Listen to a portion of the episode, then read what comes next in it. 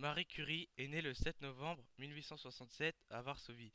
Son père se nomme Vladislav et il est né en 1832 et mort en 1902. Ensuite, sa mère se nomme Bronislawa et elle est née en 1836 et elle est morte en 1878. Et ils sont tous les deux enseignants. Marie a trois sœurs, Zofia, Elena et Bronia, et un frère, Joseph. Zofia meurt du typhus en 1876. Marie a 11 ans. En juin 1883, elle obtient en Pologne son diplôme de fin d'études secondaires avec la médaille d'or. Elle a 16 ans. En 1886, Marie se plaça comme institutrice en Pologne, de 1886 à 1889.